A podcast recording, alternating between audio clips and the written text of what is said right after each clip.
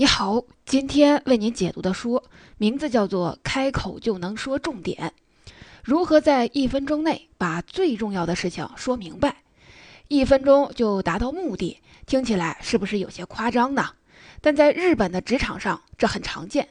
比如电梯谈话，就是一个挺刺激的沟通场景。如果下属跟上司恰好同乘一部电梯，有时候上司会要求下属在他下电梯前做一个简要的工作汇报。如果楼层高点儿还好，电梯里也有足够的时间把事情说清楚。但是据说软银集团的董事长孙正义，他的要求特别高，连乘电梯的时间他都嫌长，他只给下属十秒钟。如果在最初的十秒没能让他听到重点，他就会说：“结论是什么呢？从结论说起。”是的，看起来很残酷。但其实，在日常工作中，我们在推销自己的时候，别人最多也就只能听你说一分钟。一些大公司的 HR 经常的抱怨，面试的时候经常有人说半天也进不了主题，就像迷了路一样。其实有时候我们自己也能意识到这种表达上的问题，但在实际说话的时候，就是跳不出来这个怪圈儿。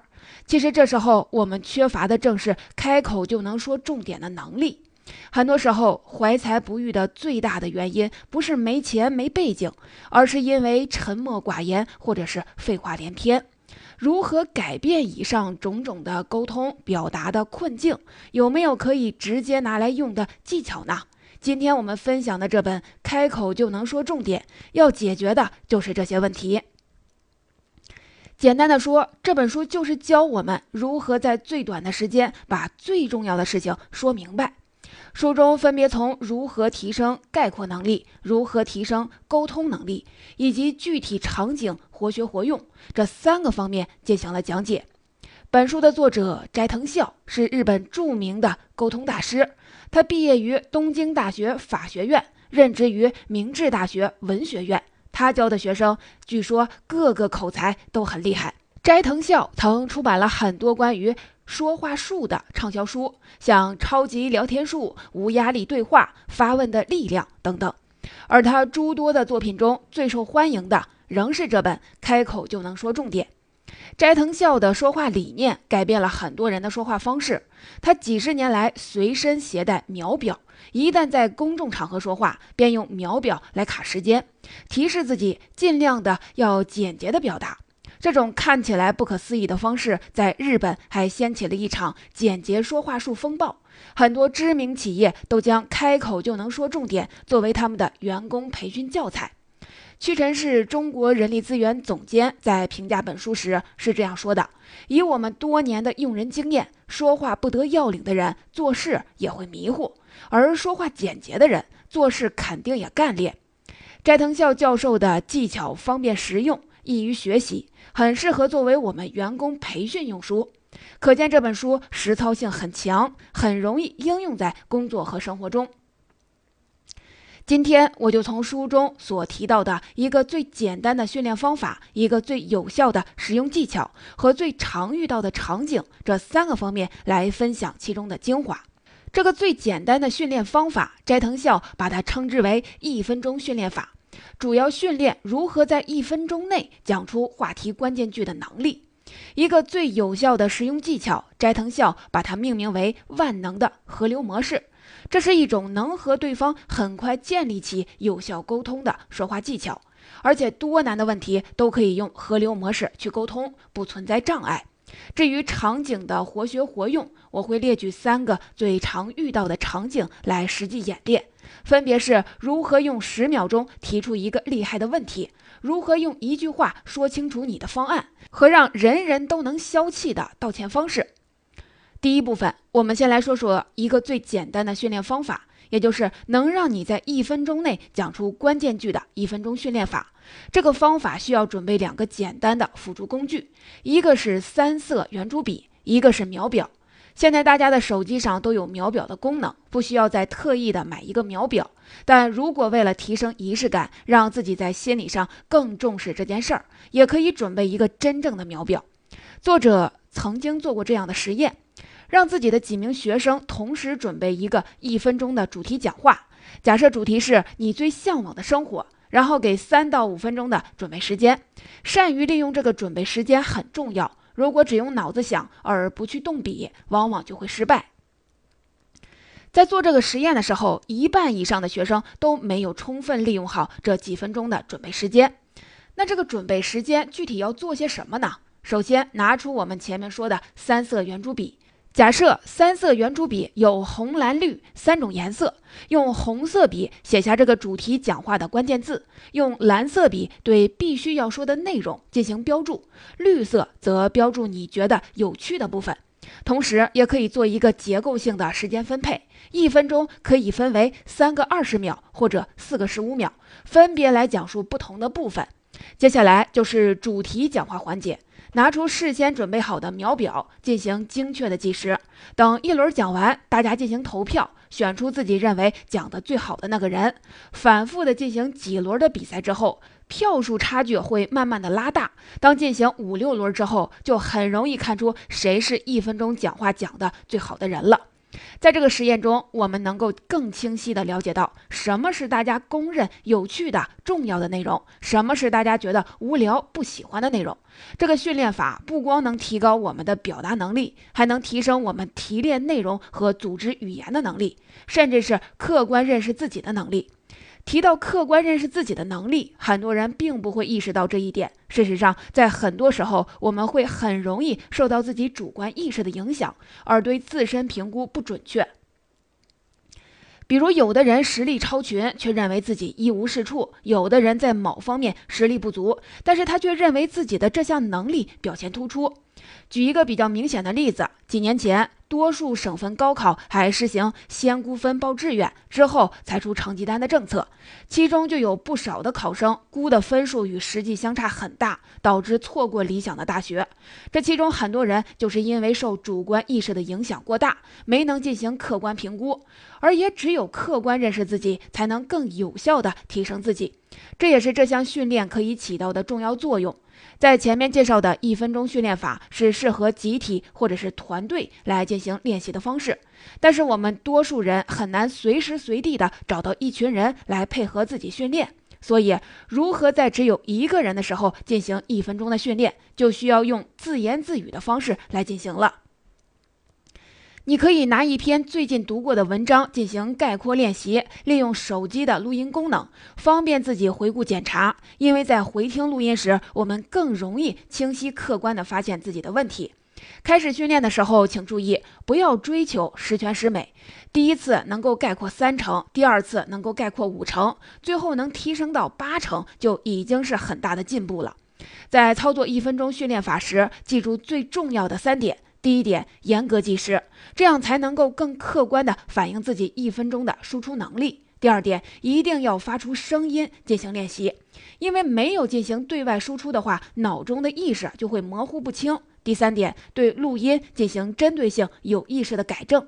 例如，有些人总喜欢说“然后”，每句话都要加一个“然后”，这就是无意识的口头禅。此外，还有一些可能会让人不舒服的表达习惯等等。在坚持一段时间这样的练习后，你将会成为一分钟表达的高手。以上讲的就是本书的第一个重点内容：用一分钟表达出重点的一分钟训练法。主要的目的是提升你的概括能力。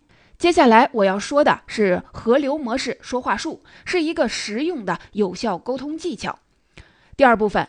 如果一分钟训练法已经让你具备了高效概括语言的能力，能够在很短的时间内就讲述出重点，是不是就够了呢？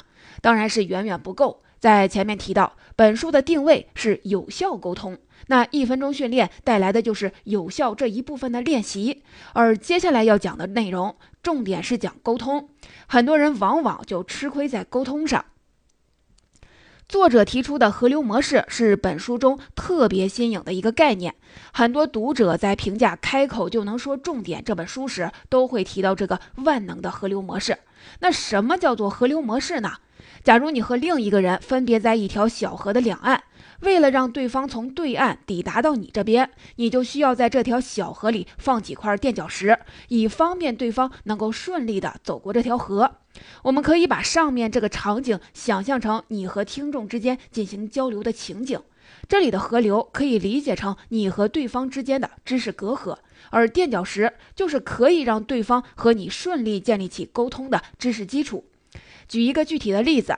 假如给没有学习过物理知识的人讲爱因斯坦的相对论，如果想要他能够理解相对论，就需要在中间设立几块垫脚石。这几块垫脚石就是循序渐进的物理学知识的讲解。如果直接讲什么是相对论的话，那对方一定会不知所云。再比如，如果你问一个一年级的小学生“一减二等于多少”，他一定会说你的题出错了，因为他的数学课本里还没有复数这个概念。所以，你首先要讲解引入复数这个概念，他才能够理解这道题目。在这个例子里面，复数这个概念就是渡过一减二这条河流的垫脚石。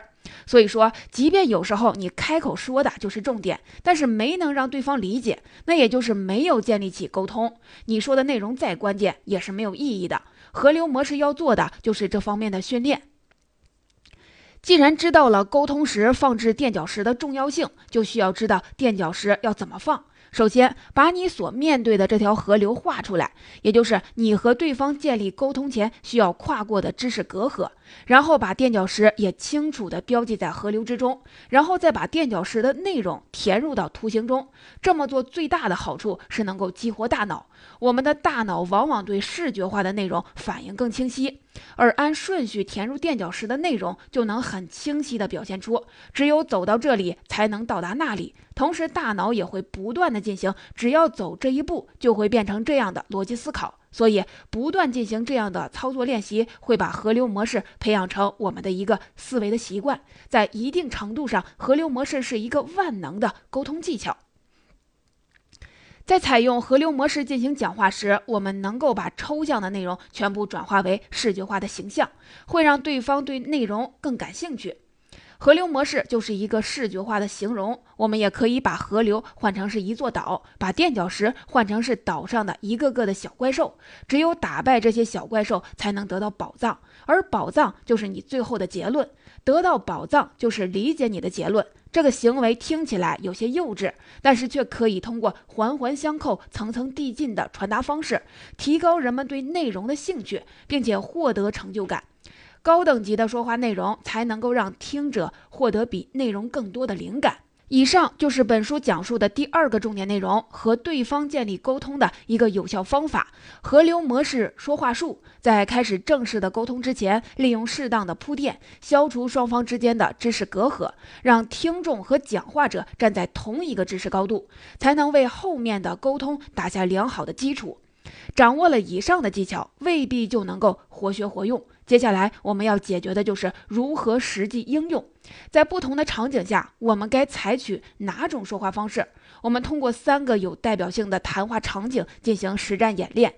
这三个场景分别是提问、商量一件事情和向他人道歉。首先，我们来进行第一个场景——提问的实战训练。我们在上课、听讲座或者是开会的时候，往往都有一个提问环节。每到这个环节，我们总觉得自己似懂非懂，但又不知道该提什么问题。这其实就是提问的能力不足，而提问能力是可以通过练习来培养的。最有效的方式就是记笔记，在对方讲的时候，尽可能简单的以自己能够看懂的方式来记录。当遇到不懂或者是有疑问的地方，做上标注。这样一来，在提问的时候，你的问题才会清晰明确。另外，在提问之前，你要事先给问题排定优先顺序，缩小范围。如果想了五个问题，你就需要给问题排出优先级，这样就算后面的问题来不及问，最重要的问题也已经得到了解答。一个问题限制在十秒内。自我介绍之类的内容必须尽量的简洁。